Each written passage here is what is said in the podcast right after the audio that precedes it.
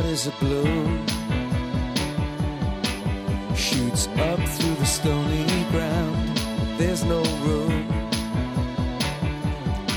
No space to rent in this town. You're out of luck.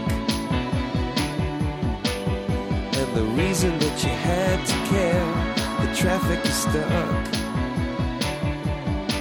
And you're not Comienza en Radio María Sexto Continente,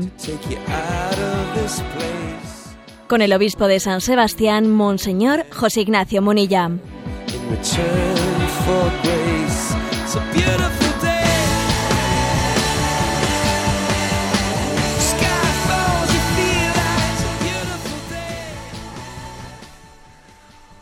Un cordial saludo a todos los oyentes de Radio María. Un día más, con la gracia del Señor, nos disponemos a realizar este programa de Sexto Continente que los lunes de 8 a 9 de la mañana realizamos aquí en Radio María.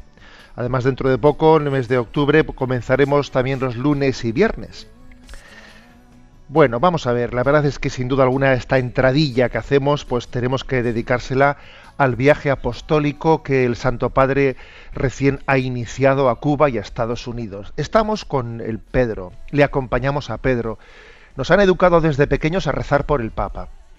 Pero os invito a que esta semana pues vivamos esa, esa enseñanza que hemos recibido de pequeños con una gran intensidad vivir con la iglesia, sentir con la iglesia. Esta semana va a ser una semana de eclesialidad muy grande, muy unidos a Pedro. ¿eh? Se va a pegar una gran paliza, se está pegando una gran paliza, pero la siembra va a ser abundante y seguro que el Señor la hará muy fecunda. Y vamos a estar atentos. Tendremos ocasión en el programa de ir, de ir comentando cosas, ¿no? Pero vamos a estar atentos porque sin duda el Papa va a dar mensajes eh, incisivos, como es él. De hecho, ayer, en la misa que celebró en la Plaza de la Revolución, allí en La Habana, pues hombre, la verdad es que allí dijo cosas inolvidables, ¿no? Eh, Yo quiero fijarme en una, porque estaba en la Plaza de la Revolución, de la Revolución, de un régimen comunista, donde dijo, el servicio no es ideológico, no tiene que ser ideológico, porque no sirve a ideas, sino que sirve a las personas.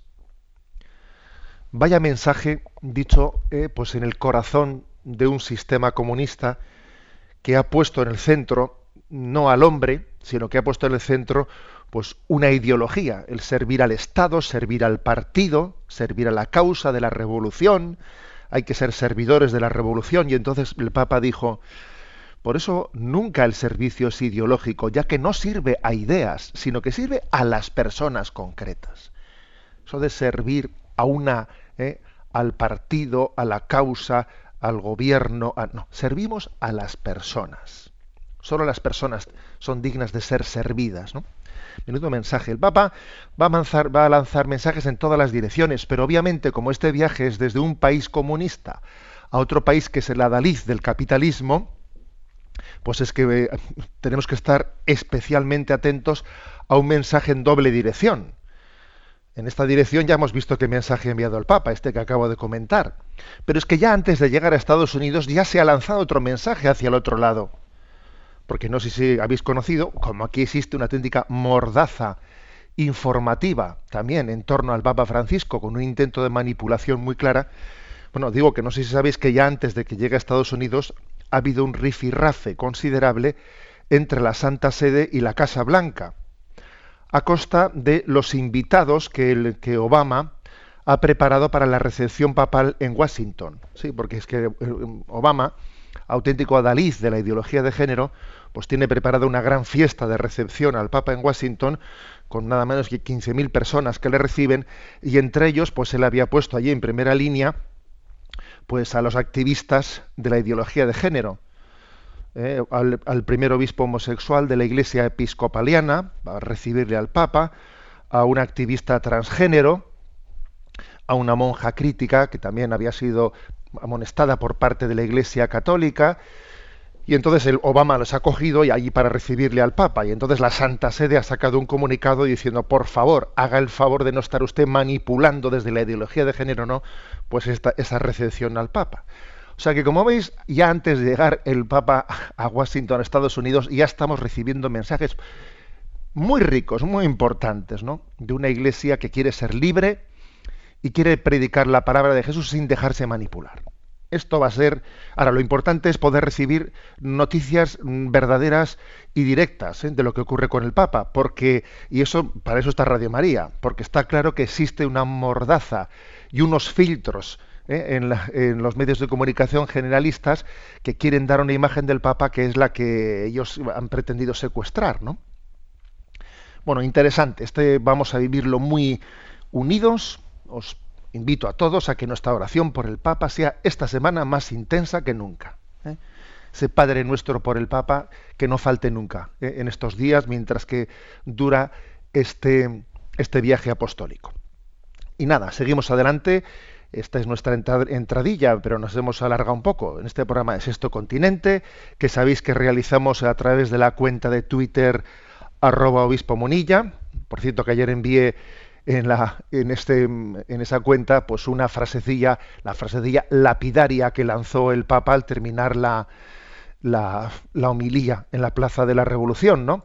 Quien no vive para servir, no sirve para vivir. ¿eh? Está enviada tanto en la cuenta de Twitter, arroba obispo Monilla, como en el muro de Facebook, que tiene el nombre de José Ignacio Monilla. Y sabéis también que tenemos una cuenta de correo electrónico sextocontinente arroba radiomaria.es en la que recibimos consultas nuestras.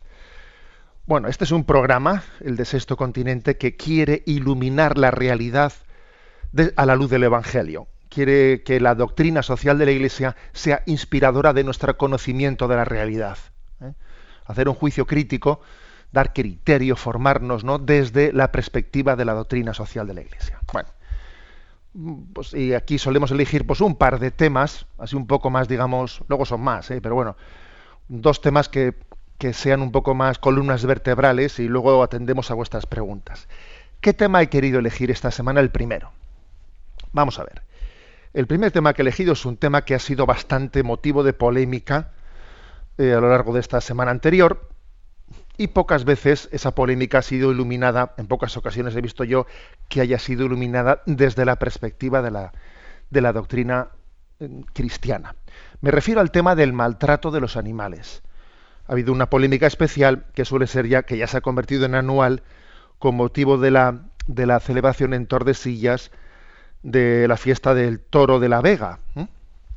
Y entonces, bueno, pues ahí se, se organiza un zipizape entre los defensores de esa fiesta en el pueblo y entre activistas ecologistas que llegan allí y allí se organiza pues una fiesta y un enfrentamiento eh, pues, pues eso potente. Sin duda alguna vamos a empezar por por decir eh, que, que la respuesta que quiero dar quiere partir desde la palabra quiere iluminarse el magisterio de la Iglesia y quiere iluminarse en concreto. El Catecismo de la Iglesia Católica habla de este tema en los puntos del 2415 al 2418.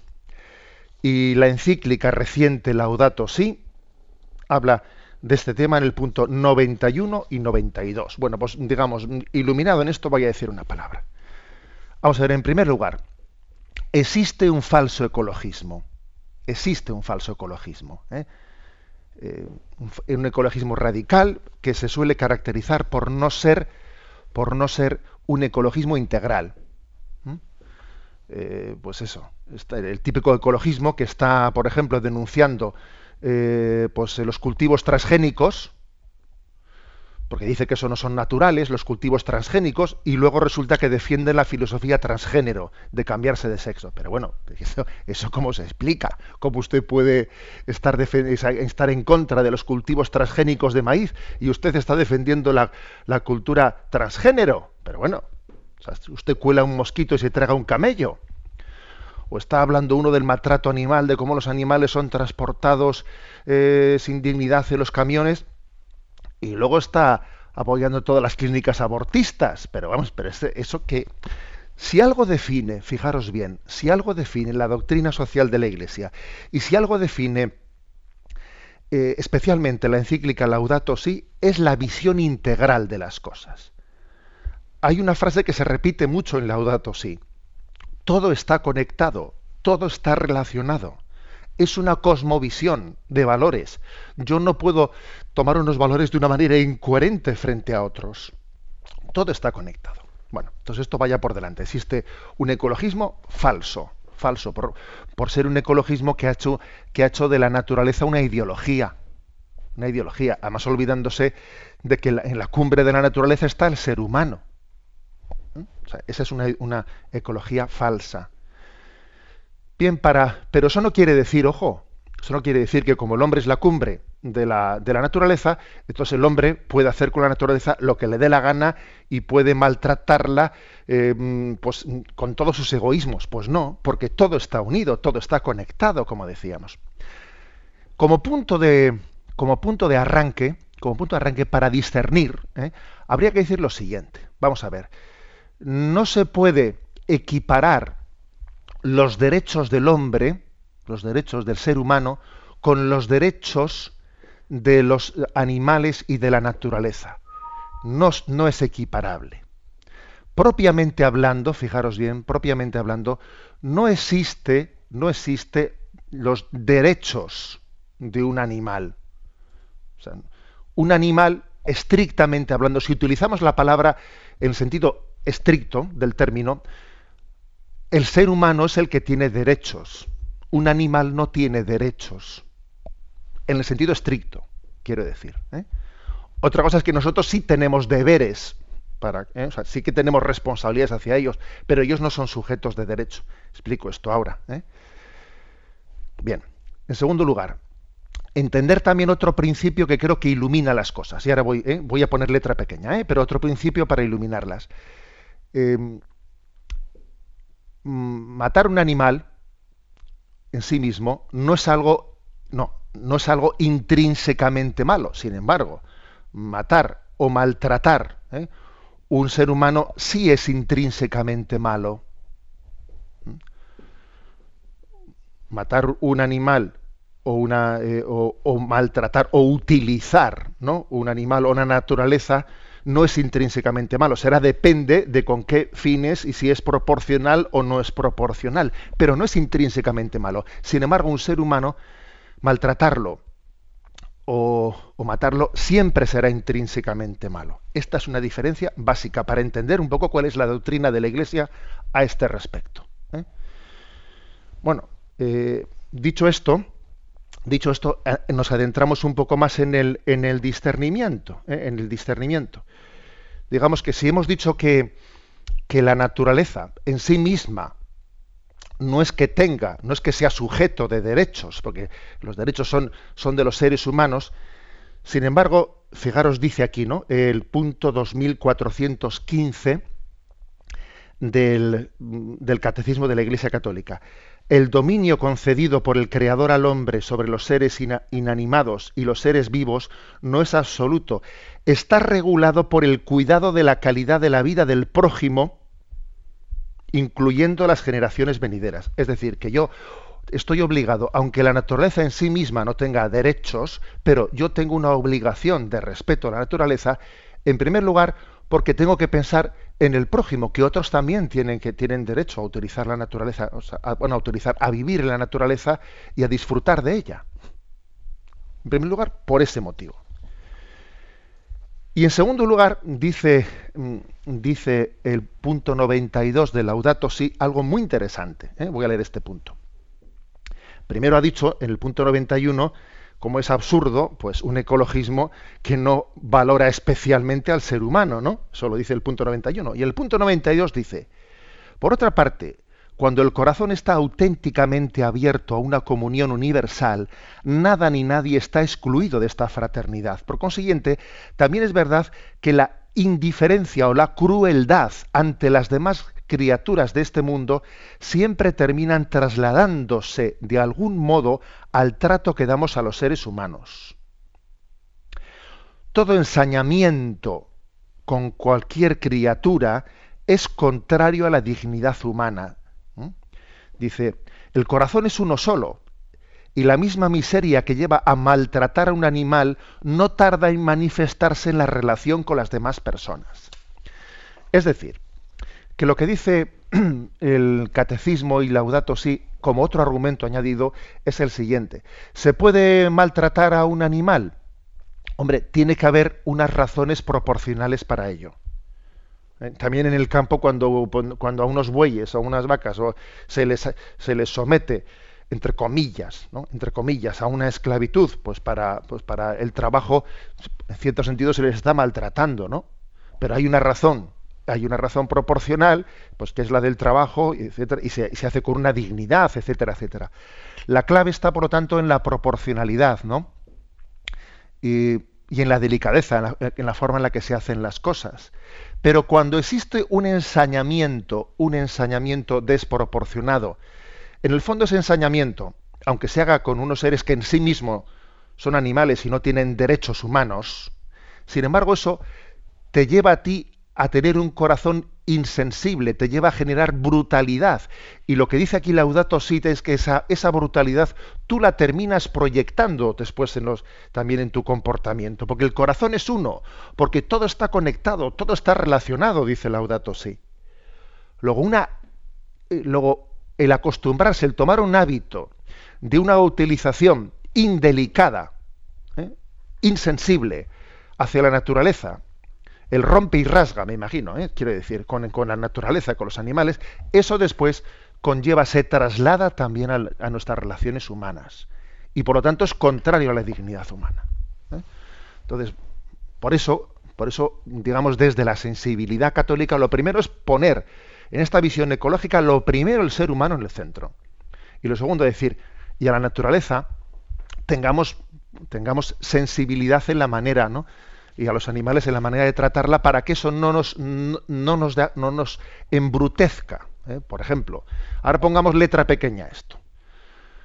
Ciertas tradiciones ¿no? que han existido, como lanzar la cabra, lanzar la cabra desde lo alto de la torre para ver si la cabra se muere o no se muere abajo cuando se estrelle en el suelo. A ver, vamos a ser claros. Pues ha habido, ha habido momentos históricos en los que en los que hemos, hemos admitido ¿no? pues esas costumbres bastante bárbaras, ¿eh? Pero, pero en sí mismo vamos a decir que eso de arte no tiene arte ninguno y eso embrutece bastante, ¿no?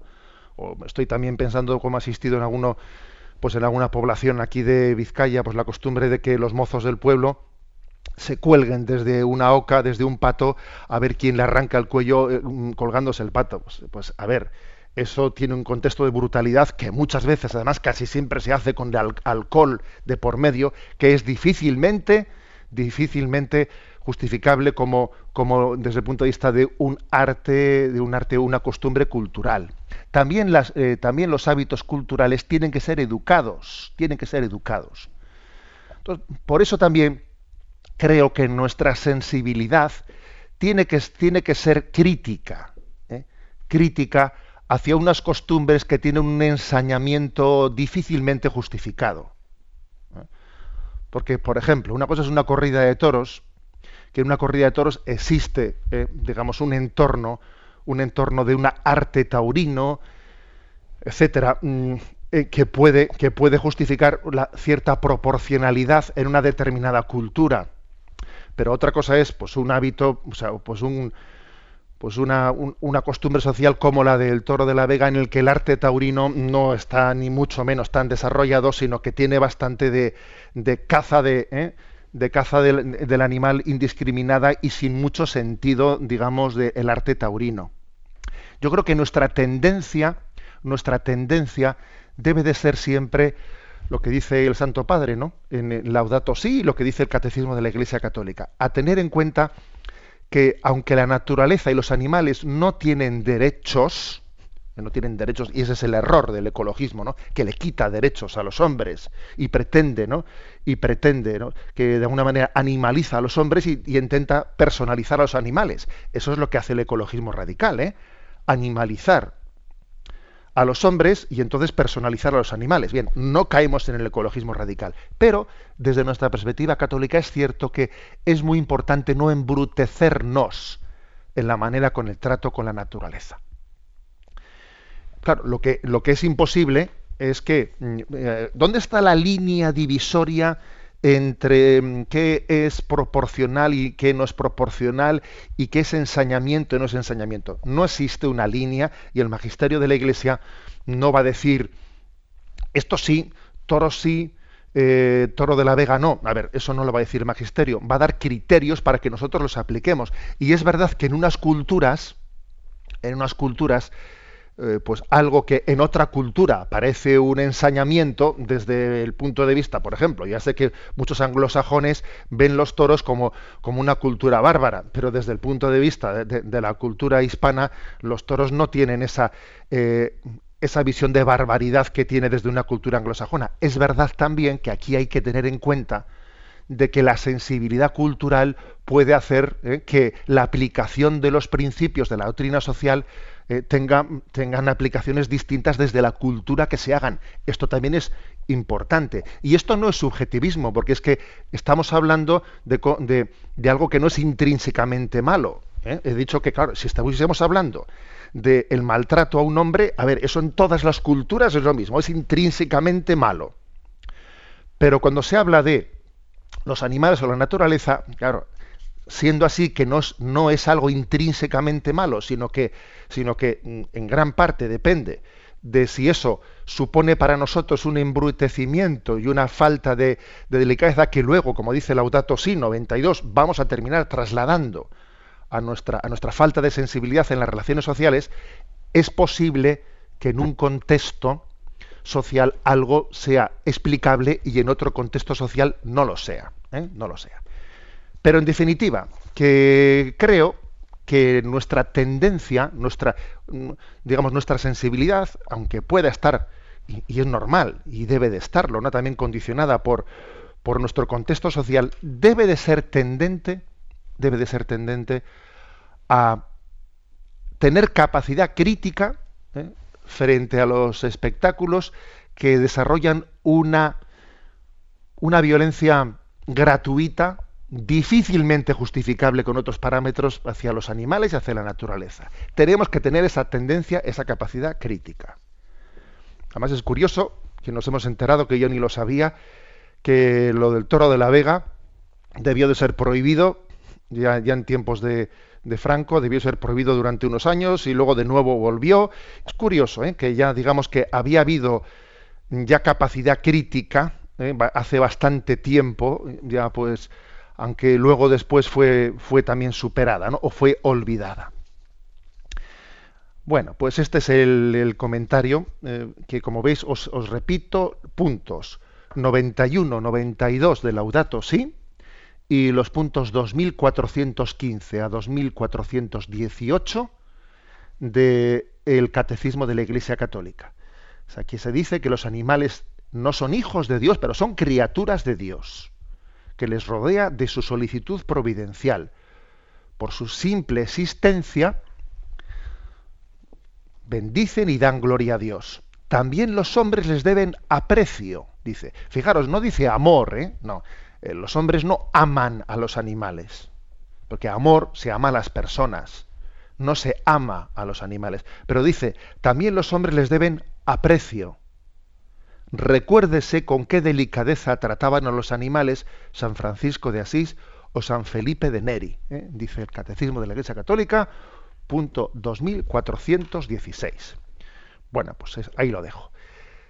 Y como estamos con eh, acompañando al Papa en su viaje apostólico, bueno, pues vamos, vamos a poner, uno de vosotros me ha enviado, y lo agradezco, pues el canto que han preparado allí, pues en Cuba, eh, bienvenido Papa Francisco. Este es el canto que está el Santo Padre escuchando estos días.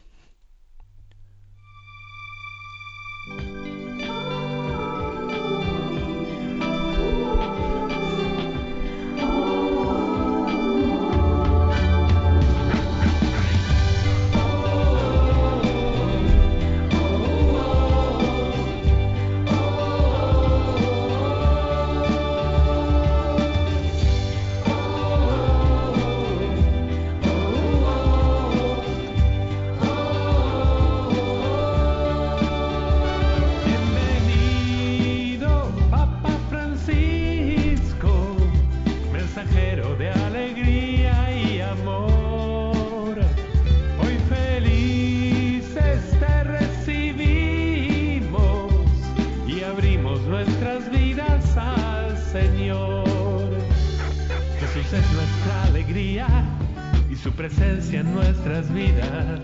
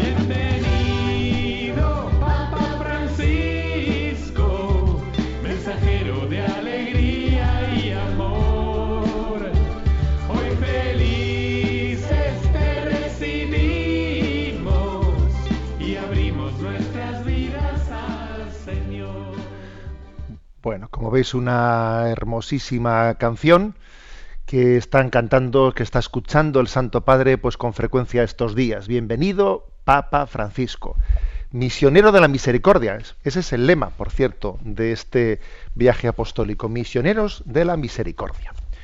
Bueno, en este segundo momento quiero hablar de otro tema que tiene bastante que ver, por cierto, con esto de misioneros de la misericordia. Me refiero a una a otra noticia que hemos vivido esta semana anterior, que es la reforma de los procesos de nulidad matrimonial anunciada por el Santo Padre, bueno, no anunciada, sino puesta en marcha con un decreto, con dos decretos, una que ha sido para la Iglesia eh, latina y otro para las iglesias orientales, y que va a entrar en vigor muy pronto, va a entrar en vigor eh, pues al inicio del jubileo, el día de la Inmaculada, o sea que por tanto es una reforma inmediata que entra en vigor en la Inmaculada.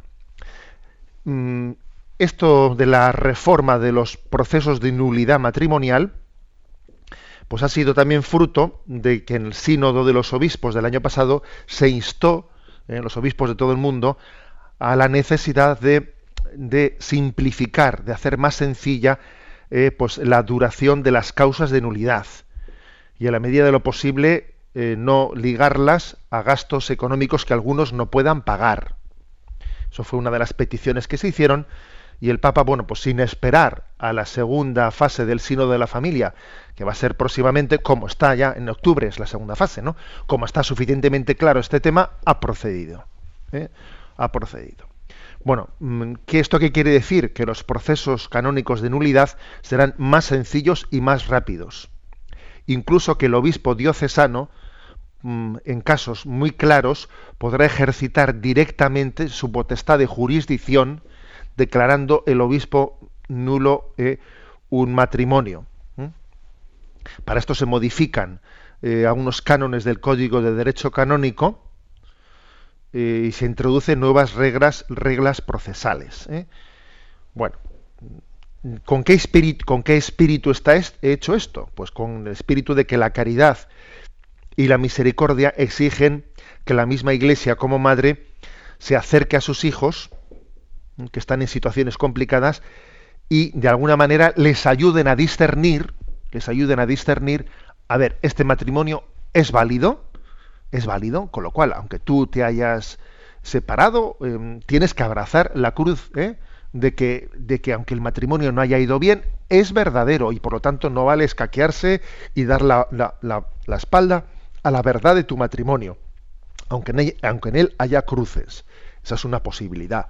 Y otra posibilidad es la de acercarse a alguien, estudiar su caso y darse cuenta de que ese matrimonio es, es nulo, no es válido, nunca existió, nunca existió. ¿eh? Por lo tanto, esa persona conviene que lo sepa, que lo, que lo sepa rápido, sin esperar mucho tiempo, para poder discernir en su vida y ver que, que a la hora de cómo vivir su vida, sepa que no siendo, no siendo válido ese matrimonio, por lo tanto, no tiene un compromiso eh, de fidelidad y por lo tanto es libre también para, pues, para poder buscar su matrimonio. No su segundo matrimonio, sino su primer matrimonio, porque es que el primero no lo fue. Porque aquí, aquí está el tema de fondo, no lo olvidemos, ¿eh? Vamos a ver. Que la Iglesia no anula los matrimonios. No, ¿eh? repito, la Iglesia no anula los, los matrimonios, sino que los declara nulos. Si es que han sido nulos, claro. ¿Qué diferencia hay entre anular y declarar nulo?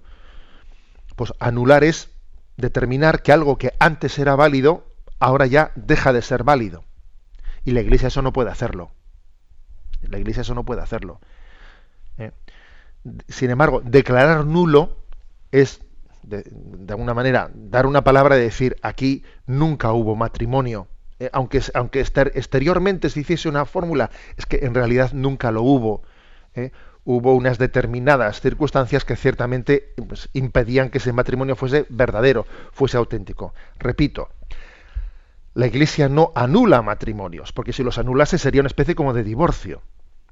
Sino que, lo, sino que lo que se trata es que en algunos casos, cuando se, cuando se demuestra, se demuestra que allí hubo circunstancias de falta de libertad o falta de capacidad o de pues para que alguien asumiese un compromiso, entonces se declara nulo, es decir, nunca lo hubo.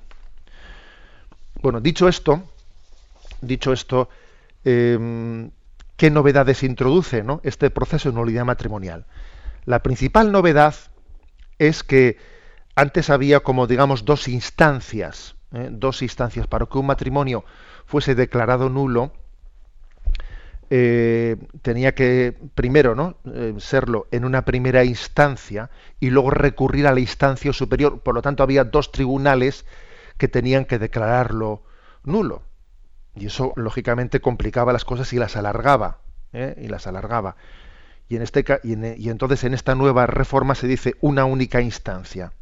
A no ser que algunas de las dos partes recurran la sentencia primera. Si alguna de las dos partes la recurre, entonces sí hay que recurrir a la segunda instancia. ¿eh? Pero bueno, eso suele ocurrir menos veces, ¿no? Por lo tanto, la primera, la primera novedad es esta, una, una única instancia que también supone que hay un compromiso de que un proceso de nulidad no dure nunca más de un año. ¿Eh? Eso- está dicho ahí en esa reforma. Hay que intentar que el proceso de nulidad no dure nunca más de un año. Y luego además también se habla de un proceso más breve que compete de modo especial al obispo diocesano, en el que el obispo diocesano ejerce directamente él ¿eh? pues su, su autoridad de jurisdicción y puede resolver los casos de nulidad más evidentes, ¿eh? sin pasarlos por el tribunal. Los puede resolver el obispo. Lo cual supone, bueno, supone para los obispos, para nosotros, pues supone un mayor compromiso y un, y un estar más a pie de calle y, atender los casos personales que tocan, que tocan a la puerta. ¿eh? Hay ciertas cosas que el obispo, también por ejemplo al obispo le compete directamente pues el tema de los exorcismos cuando en una diócesis pues no se ha nombrado un exorcista pues en, en primer lugar le corresponde directamente al obispo Eh, y de alguna manera aquí también se, da la posibilidad de bueno así igual no sé si la comparación que he puesto venía a cuento pero bueno eh, aquí también se da la posibilidad de que el obispo eh, atienda directamente los casos más evidentes ¿no? Mm, vamos a ver, ¿qué es lo que está detrás, detrás de esto? Yo te os voy a decir mi, eh, mi palabra, o sea, mi reflexión personal. Yo creo que los procesos de nulidad matrimonial, eh, de declaración de nulidad matrimonial, ¿no? se habían convertido, con el paso del tiempo, se habían convertido en una especie de, eh, de arreglar las cosas. ¿eh? Una persona se ha separado, se ha divorciado, de hecho ya vive, se casa casado con otra persona, vive con otra persona, y entonces de alguna manera quiere arreglar las cosas, sabe que no ha hecho las cosas delante de Dios, quiere arreglar las cosas, y entonces recurre a la iglesia, a la cual después de un proceso, además recurre cuando ya han pasado bastantes años, y después de un proceso largo, finalmente la iglesia termina declarando la nulidad, ¿no?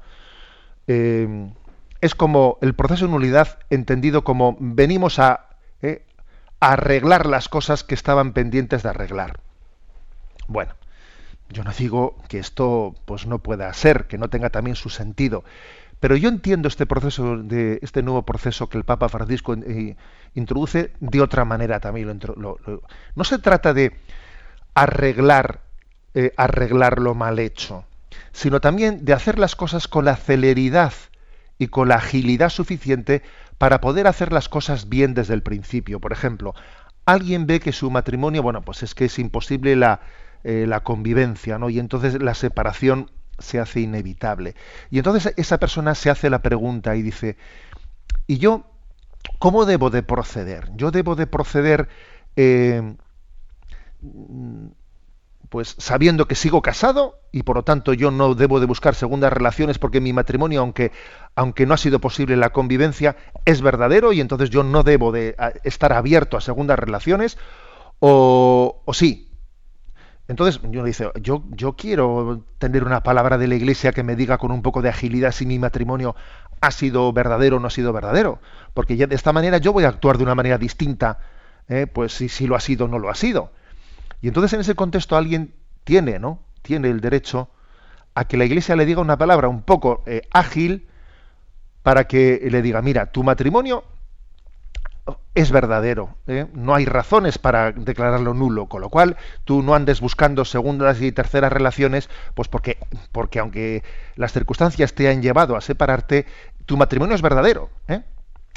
o no, o decir, no, aquí hay causas bastante evidentes de que este matrimonio no fue verdadero. Con lo cual, con lo cual tú, obviamente, tu manera de relacionarte eh, con los demás es distinta. Estás abierto a la posibilidad de que el Señor te muestre una vocación al amor con otra persona. O sea, como que si las cosas se hacen con más agilidad y más celeridad, y yo creo que esta es la mente del Papa Francisco, no se trata únicamente de vamos a arreglar, vamos a buscar, eh, pues a finalmente, después de no sé cuántos años, ¿no?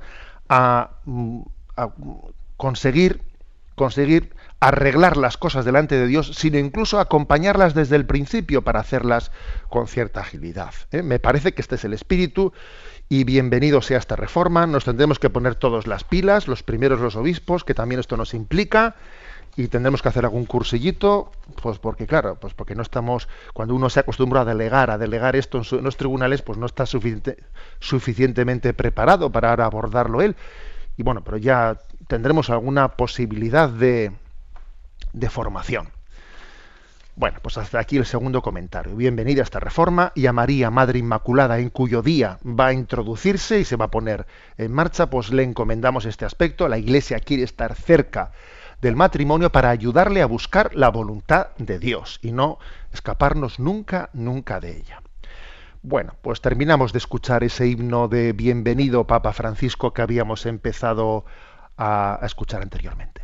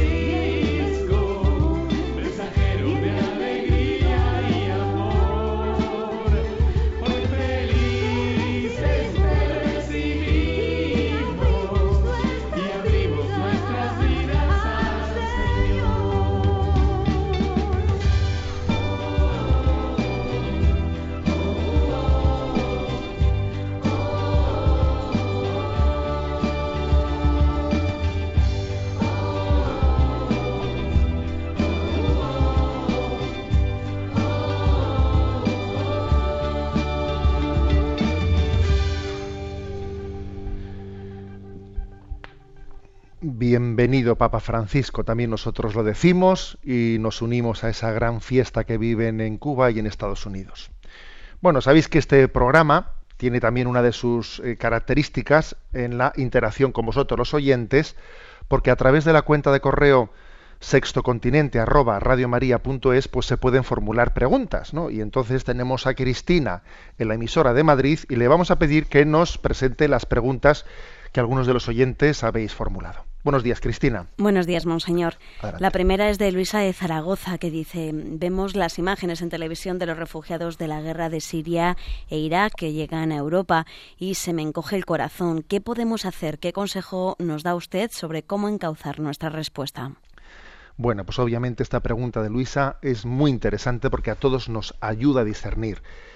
Yo mismo os voy a decir que llevo pues esto, pues bastantes días discerniendo, mirando con los equipos de Cáritas, eh, hablando sobre este tema. Mi, impresión, después de haber hablado y tenido muchas reuniones, es la siguiente. Eh, obviamente tenemos que responder, es una urgencia, el Evangelio llama a nuestra puerta, tenemos que responder pues a la llamada a la hospitalidad a todos esos refugiados de las guerras de Irak y de Siria que llevan que llaman a la puerta de Europa. Pero es cierto que las autoridades, eh, las administraciones van a ser van a ser las que eh, incluso digamos obligatoriamente las que en una primera instancia por lo menos luego ellos serán libres no los refugiados que vengan de Irán donde quieran pero en un primer momento van a ser acogidos vamos, y obligatoriamente a través de, de, una, de una red coordinada por la Administración.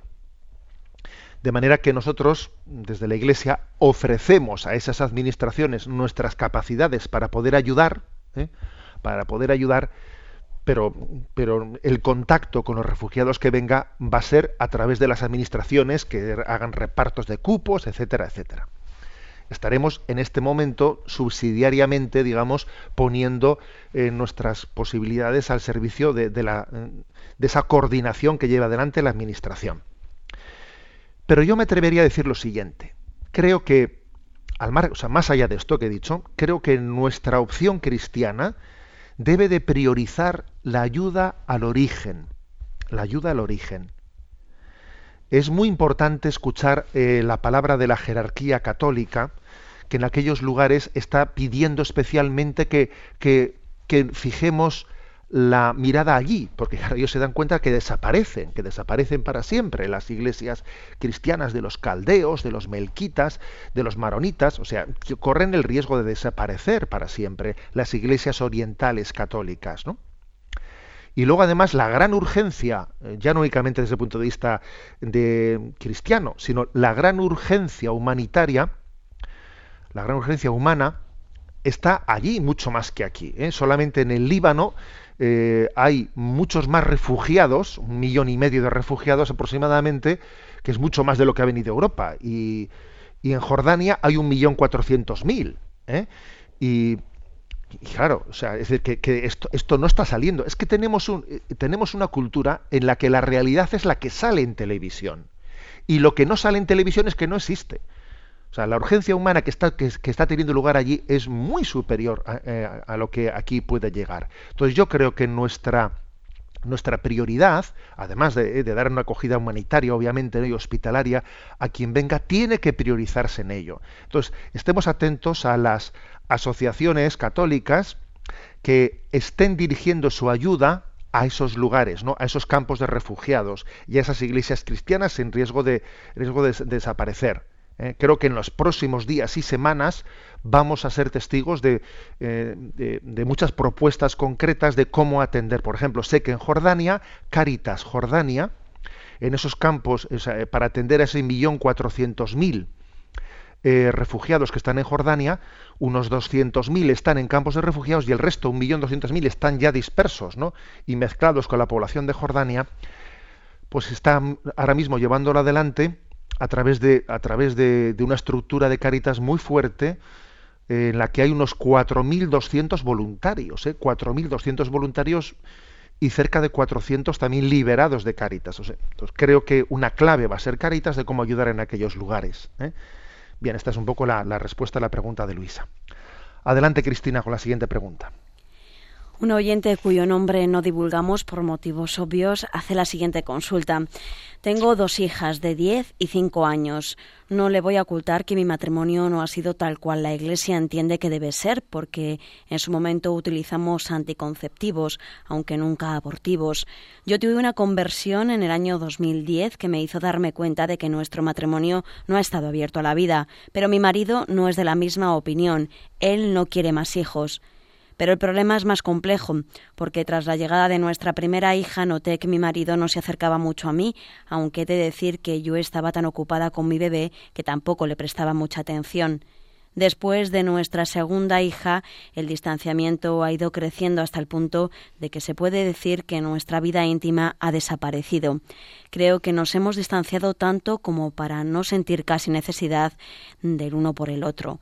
Asumo mi parte de culpa en ello y entiendo que deberíamos hacer un esfuerzo entre los dos, pero ahora lo veo complicado por dos cosas. Primero, hemos perdido cierta unión que me hace pensar en una relación sexual con él como en una mera satisfacción física y yo no quiero eso dado que él, esta es la segunda, dado que él no quiere más hijos, no mantendríamos una relación completa y eso no está bien. Estoy enfocando mi matrimonio hacia el servicio con amor, aunque mi carácter no siempre me lo permite, no lo tengo muy bueno. He pedido consejo, pero no me ha aclarado mucho. ¿Podría usted orientarme? Bueno, pues, mm, respondemos a esta oyente. ¿eh? Yo he tenido ocasión de responderle por escrito, pero diciéndole también, bueno, también en antena, eh, aunque lógicamente preservando también la, eh, pues la intimidad, mm, daré también una, una respuesta, porque soy consciente de que, de que la finalidad que tiene este apartado de responder a preguntas no es, no es principalmente, no es, no es ¿no? solamente el dar respuesta a una persona, sino ayudar también a, eh, al criterio, ¿no? a ir teniendo criterio entre todos. ¿no? Vamos a ver qué, qué, qué respuesta creo que es apropiada ¿no? o, o prudente. Bueno, pues ciertamente yo entiendo, entiendo que, la situación no, no, es fácil, porque ciertamente las relaciones plenas en el matrimonio son importantes para consolidar un amor esponsal, ¿no? Que aunque el amor esponsal no debe ser, no debe de ser meramente carnal, como bien dice, ¿no? Nuestro oyente, tienen también las relaciones matrimoniales una dimensión corporal que es importante para que el amor sea pleno. Por lo tanto, que un, matrimonio no tenga relaciones sexuales, pues eso mm, debería de encender la luz, ¿eh? la luz roja. En segundo lugar, obviamente no sería correcto recurrir ¿no? a métodos anticontraceptivos en la relación matrimonial, porque eso mm, es contrario a la ley de Dios, porque eso supone excluir por nuestra parte una dimensión procreativa. Y es inmoral la acción contraceptiva que busca excluir voluntariamente la procreación en la relación matrimonial, ¿no? Y también, además, por otra parte, la decisión de apertura a la vida tiene que ser compartida, ¿no? No puede ser unilateral, no, vale, no basta con que diga yo voy a engañarle a mi marido, no, no es correcto engañar a mi marido. Tiene que ser la apertura a la vida una decisión en la que el matrimonio también actúe conjuntamente, ¿no? Bueno, entonces, este dilema, que podría parecer un callejón sin salida, ojo, ¿eh? No nos dejemos tentar. No hay callejones sin salida para quien busca la voluntad de Dios. ¿eh? Repito, no hay callejones sin salida para quien busca la voluntad de Dios. Luego, hay que buscar, ¿no? Entonces, ¿yo, qué aconsejaría? Primero, pues orar intensamente ¿eh? por la conversión de, de, ese marido, esforzarte, ¿no? Por, por darle un testimonio de vida, de fe viva, alegre, generosa, porque es que al final la conversión en gran parte, Dios se puede servir para la conversión del testimonio de quien está a nuestro lado creo que es muy importante tener cuidado, o sea, es decir, recomponer la relación esponsal de amor con él, porque hay que tener cuidado de que el volcarnos con los niños no, no, nos aleje del esposo. Cuidado con esto, que esto, esto es frecuente, que el instinto de maternidad lo acapare todo de tal manera que el instinto de esponsalidad se pierda. Ojo con eso, que eso es un peligro. ¿eh? Hay que priorizar no la relación esponsal porque eso es, esa es la mejor base para después poder ayudar a los hijos. Y también en tercer lugar, yo aconsejaría que en tu caso, pues, que aprendieses, ¿no? que te acercases al centro de orientación familiar y que, y que hicieses un aprendizaje profundo de los métodos naturales de la regulación de la natalidad. Para que en la medida que se vaya ¿eh? recuperando la relación esponsal con el marido, pues puedas comenzar a tener relaciones matrimoniales, aunque sea en los días infértiles, ¿no? Porque el marido en principio no está, no está abierto a los hijos, pero aunque sean los días, en los días infértiles, teniendo esas relaciones matrimoniales, con la esperanza de que en esa dinámica de un amor santo, el Señor termine abriendo el corazón de ese marido, pues al don de la vida. Pero paso también es importante, pues uno dice, voy a ir, voy a aprender los, los métodos naturales de regulación de la natalidad, para conocer lo que son los días fértiles e infértiles, etcétera. Y así poder, primero cuando uno recupera esa relación esponsal, poder tener ¿no? pues una, una, una, una expresión del amor que finalmente pues, pues también a él le ayuda en su proceso de conversión a estar abierto, a estar abierto a la vida. Yo creo que es, es delicado ¿no? pues el, el tema, pero, pero yo lo resumiría así. Bueno, que sea brevemente, vamos a dar paso a la última de las consultas. Antonio de Vitoria pregunta, le escribo desde Vitoria, donde este fin de semana se ha realizado con bombo y platillo la boda gay del exalcalde de Vitoria, con la asistencia del presidente del Gobierno y de la cúpula del Partido Popular. ¿Qué valoración hace usted al respecto? Bueno, vamos a ver, yo la valoración que hago es, mm, no pienso que no es prudente, no es prudente entrar a hablar, por supuesto, de, de una persona en concreto. Por otra parte, es súper conocido, es de sobra conocido, pues cuál es la, doctrina de la Iglesia Católica sobre el matrimonio, la unión del hombre y la mujer, y por lo tanto sobre lo que la Iglesia ha expresado sobre esa pretensión de que exista un matrimonio gay, es más que conocido lo que dice la Iglesia, luego yo creo que no es necesario comentarlo. Lo que sí que voy a decir es lo siguiente, ¿no?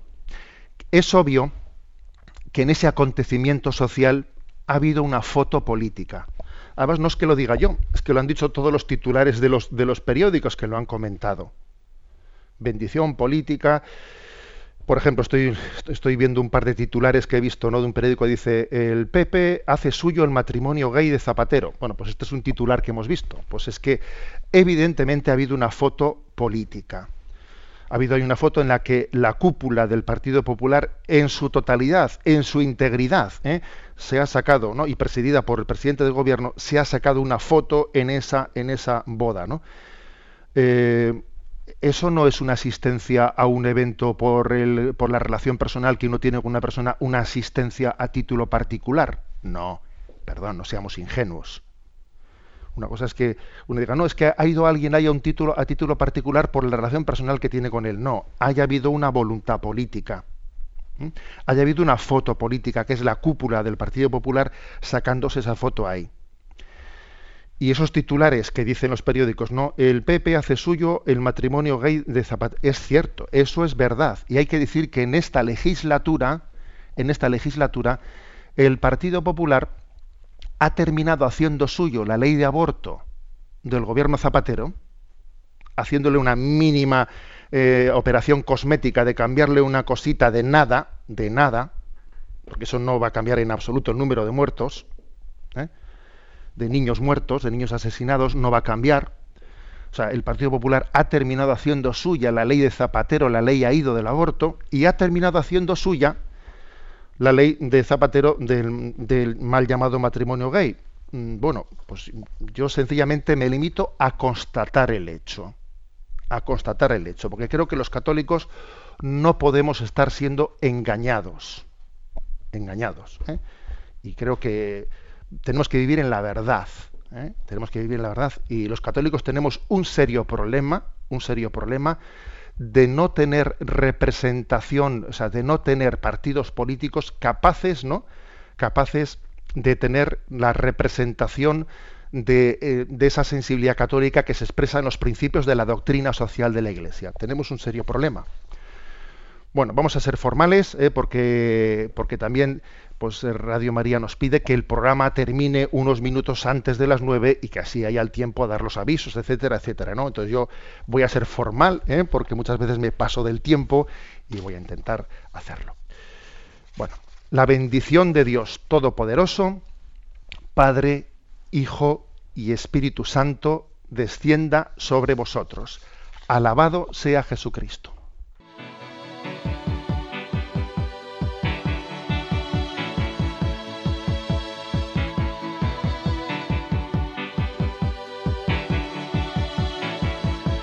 Heart is a bloom shoots up through the stony ground. There's no room,